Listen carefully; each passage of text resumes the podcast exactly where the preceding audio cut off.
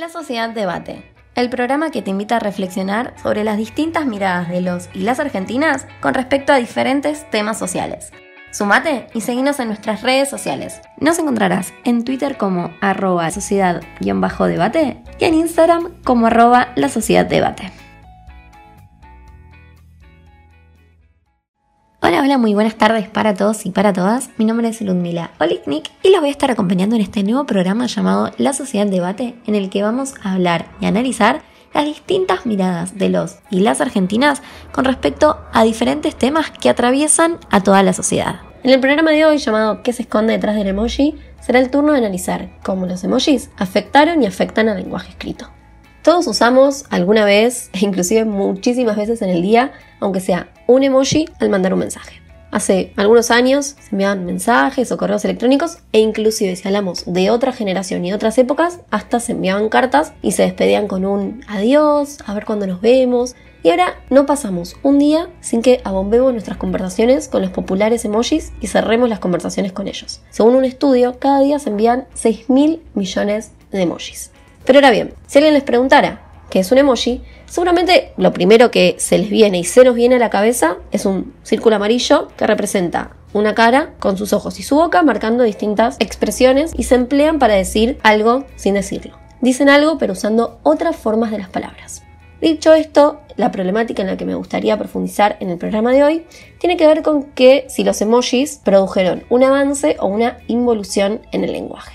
Para empezar, me gustaría citarles cuál es la definición técnica de emoji y para ello voy a leerles lo que dice la RAE. Para la RAE, la Real Academia Española, los emojis son representaciones de una expresión facial que se utiliza en mensajes electrónicos para aludir al estado de ánimo del remitente. Por lo tanto, entonces, vamos a decir que los emojis son signos lingüísticos, obviamente icónicos, y generan su propia gramática y sus propias reglas del uso. Además, no podemos dejar de mencionar que su diseño y significado están aceptados en la sociedad mediante convenciones, vale la redundancia, sociales. Sin embargo, muchas veces para completar su significado se necesita un interlocutor que lo llene y con esto me refiero a que la interpretación es subjetiva. Según eh, el comité que estandariza los emojis, que es Unicode, existen aproximadamente 1800 emojis registrados.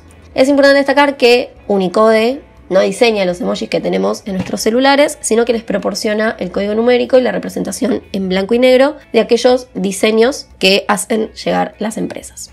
Por eso, un emoji de una sonrisa enviado desde un Samsung tiene un diseño completamente diferente al que es enviado en un iPhone, por ejemplo. Si tenés ganas de ver cuáles son los 1800 emojis registrados por Unicode, entra en www unicode.org barra emoji barra charts barra full guion emoji guion list y los vas a poder ver. Ahora bien, me gustaría... Mm, ahora bien, ¿qué fue lo que produjo la materialización de un mensaje a través del emoji? ¿Es la incapacidad de transmitir lo que se desea con palabras? Eso de no querer escribir un te quiero y en su lugar mandar un emoji de un corazón que ver con la rapidez con la que se vive hoy en día, que todo tiene que ser inmediato y ya y ahora. ¿Fue la economía del lenguaje? Digo, no podemos negar que los emojis responden muy bien al principio de economía del lenguaje, que plantea que siempre va a ser mejor expresar lo mismo con el mínimo número de elementos. Entonces, ¿la materialización de un mensaje fue por la economía del lenguaje? O quizás fue porque el soporte del mensaje, que como en el caso del WhatsApp, tiende a la inmediatez del mensaje-respuesta, pregunta-repregunta o fue la necesidad de simular la realidad? En lo personal, tratando de responder a estas preguntas, creo que el éxito y el efecto de los emojis, ¿no? Se debe a que permiten enviar besos sin darlos, decir te quiero sin decirlo, mostrar tristeza o enojo sin llorar. Por eso tienen más potencia emocional que los textos y permiten salvar la distancia y la frialdad, por así decirlo, que tiene la conversación mediante mensajes. Por otro lado, así como la tecnología, las instituciones de una sociedad evolucionan a través del tiempo y el lenguaje, como es una institución social, no está ajeno a esta evolución y va a cambiar con el correr de las generaciones. Hay quienes sostienen que con los emojis el lenguaje se deteriora porque llegaron para reemplazar palabras, pero otros dicen que no es así y que los emojis no suelen sustituir términos, sino que se emplean para enriquecer la conversación. Si yo escribo gracias y pongo una carita sonriente, voy a enriquecer ese gracias. Si por ejemplo escribo una afirmación irónica y pongo una carita que guiña un ojo, estoy indicando y reafirmando la ironía. Por eso el emoji suaviza la información. Es decir, va a reforzar o retrucar lo dicho en el mensaje. Esto es, ayudan a evitar malos entendidos. En la conversación cara a cara, si estoy enojada o enojada, lo demuestro con el tono de voz, con gestos, con la mirada. La conversación virtual, si estoy enojado, eso no lo puedo demostrar. Entonces lo demuestro con un emoji. Es decir, sirven para reemplazar lo no dicho en las conversaciones físicas, por así decirlo. Con el uso eh, de un emoji se potencia lo emocional, se intensifican los sentimientos que se desean transferir al otro con un mensaje y pueden llegar a convertir una charla fría en un diálogo de lo más cálido. Pero sin embargo, lo más importante de los emojis es que cuando surgen de un colectivo social y propio, connotan nacionalidad, unión, pertenencia. Como decir, es nuestro y con este emoji te estoy demostrando que soy, por ejemplo, argentino o argentina. El ejemplo del emoji del mate explica muy bien esto. Digo, el emoji mate fue recientemente agregado porque la comunidad argentina lo pedía y para esta comunidad va a tener un gran significado, pero no así, por ejemplo, para un estadounidense.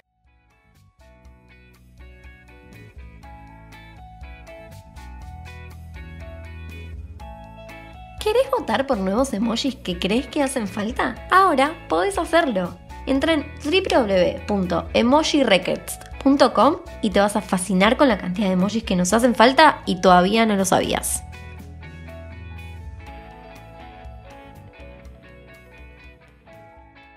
Ya como conclusión, para ir cerrando el, programa, me gustaría remarcar que los emojis no pueden llegar a reemplazar al lenguaje escrito, sino que son un complemento de este. ¿Y por qué estoy diciendo esto? Porque su hábitat es el espacio virtual.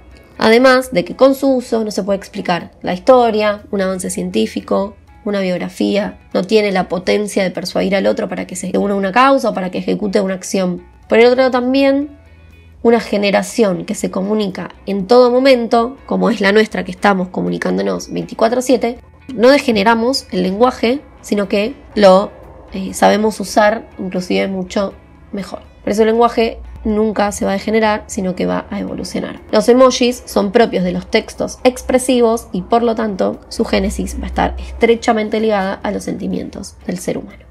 Muy bien, hasta aquí llegamos con el programa de hoy. Y si quieren debatir sobre un tema que por lo menos para mí es tan interesante, los las invito a que vean cuántos emojis usan por día, para qué los usan, qué representan para ustedes, sus significados y nos pueden contar en nuestras redes sociales.